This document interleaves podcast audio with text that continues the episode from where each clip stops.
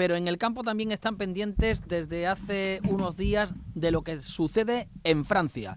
Allí hay miles de tractores, hasta 5.000 tractores que están eh, interrumpiendo el tráfico, cortando carreteras. Hay ocho puntos que bloquean el acceso a la capital, a París, y los agricultores que protagonizan estas protestas no descartan incluso entrar en la capital francesa para hacer valer sus protestas. Los que se están viendo eh, afectados en primera instancia son los transportistas en nuestro caso los andaluces y españoles que llevan nuestros productos hasta Francia y en segundo lugar y no menos importante pues los propios productores, los propios agricultores. Tenemos eh, al teléfono al eh, secretario general de FENADISMER de la Federación Nacional de Asociaciones del Transporte, Juan José Gil. Buenos días, señor Gil. ¿Qué tal? Muy buenos días. Bueno, ¿cuál es la situación en, en este momento, a esta hora eh, de este martes en Francia, donde ya sabemos y hemos visto esos miles de agricultores que incluso han acampado en las carreteras que dan acceso a la capital? Bueno, pues lo ha descrito usted muy bien al principio de, de su intervención. Ahora mismo venimos sufriendo lo que llevamos ya padeciendo los últimos diez días, que son bloqueos permanentes, no solo en París, que es lo que ahora mediáticamente está teniendo más más impacto, porque son ocho de los accesos a, al Gran París. Estamos hablando no solamente de la ciudad de París, sino toda la zona periurbana. Pero tenemos otros 26 eh, puntos principales de las carreteras francesas también bloqueadas. Es cierto que lo que son los pasos fronterizos, tanto de Irún como de la Junquera, están abiertos. Estuvieron bloqueados hasta el viernes desde el sábado ya se abrieron los dos puntos fronterizos, pero luego ya, una vez que accedes al territorio francés, la odisea a la que se enfrentan los transportistas, pues es inimaginable. En, ningún caso eh, se puede realizar su actividad con normalidad y eso es lo que venimos demandando tanto al gobierno español que interceda ante, ante el gobierno eh, francés como la Comisión Europea. En los días previos ustedes venían recomendando eh, a aquellos compañeros, a aquellos eh, transportistas que tuvieran previsto pasar, atravesar las carreteras francesas, que lo evitaran en lo posible. A día de hoy, ¿cuál es la situación? ¿Siguen eh, sugiriendo, una vez que ya se han abierto los pasos fronterizos, como usted decía, en los Pirineos, siguen sugiriendo que se evite pasar por las carreteras francesas? El problema es que, lógicamente, no podemos estar dos semanas sin, sin, trabajar. Uno, porque, lógicamente, los transportistas necesitan realizar su actividad y poder, poder seguir ganando su sueldo, ¿no? Y, en segundo lugar, porque, lógicamente, aquí hay un perjudicado más importante incluso que los transportistas, dado el, la magnitud del problema, que son las exportaciones españolas.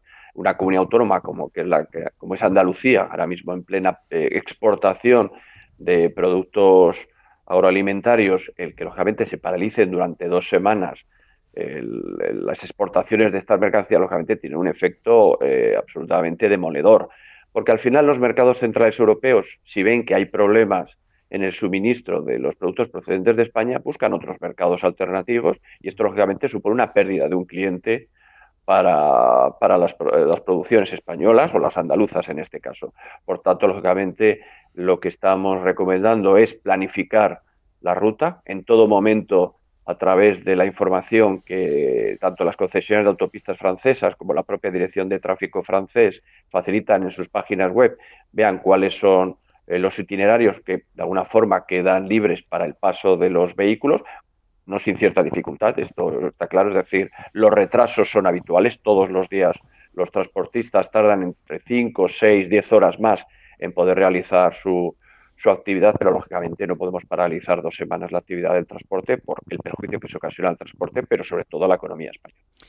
Hemos podido contar y hemos visto que ha habido incluso algunos casos eh, que en la acción de los piquetes ha supuesto pues agresiones a los camiones españoles o la pérdida de la carga. ¿Tienen ustedes cuantificado los daños, eh, no tanto de la carga que afecta al productor, como a los eh, propios transportistas, a los propios vehículos que se hayan podido producir estos días?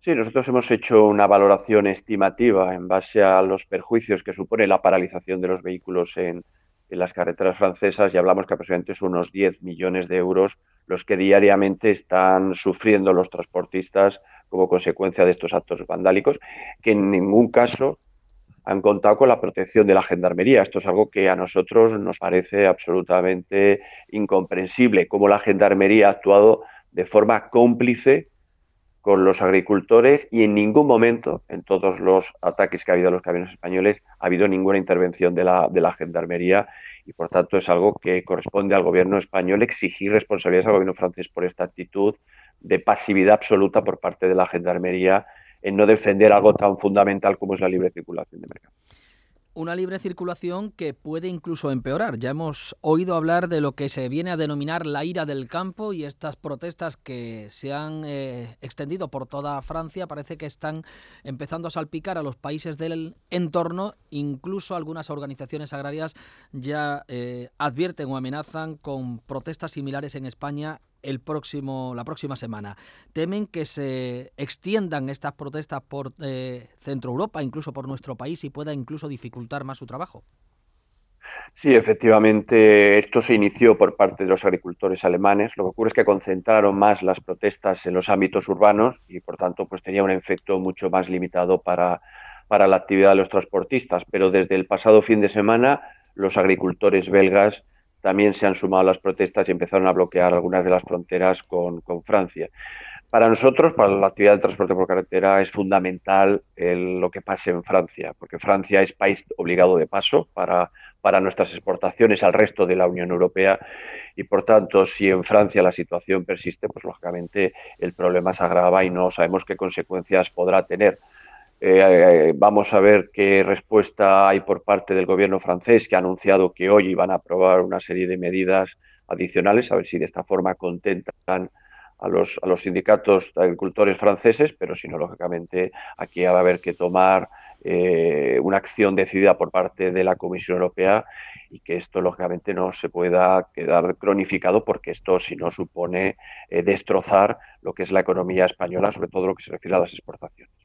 Juan José Gil, secretario general de FENADISMER, de la Patronal del Transporte por Carretera, gracias por habernos atendido. Bueno, y confiemos en que sus temores no se cumplan y que vuelva a la normalidad. Pues eso es lo que esperamos todos por el bien de la economía española y del andaluz. Un saludo, buenos días. Buenos días y gracias.